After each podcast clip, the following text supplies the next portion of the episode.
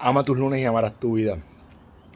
Pensamos que nuestras ideas vienen dentro de nosotros, pero la realidad es que todas tus ideas están influenciadas por fuentes externas a ti. Así que tus ideas vienen de fuera de ti, de las experiencias que tú tienes, de los programas que consumen, de las conversaciones que tú tienes, de las amistades que tienes, de todo lo que vives diariamente, de los libros que lees.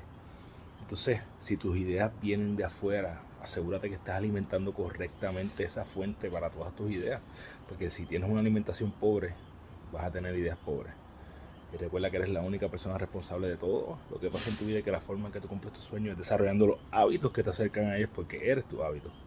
Realmente tomar las acciones que te acercan a tu mejor versión para que cuando vayas a la cama todas las noches puedas decir, hoy yo Un abrazo, que pase una semana espectacular.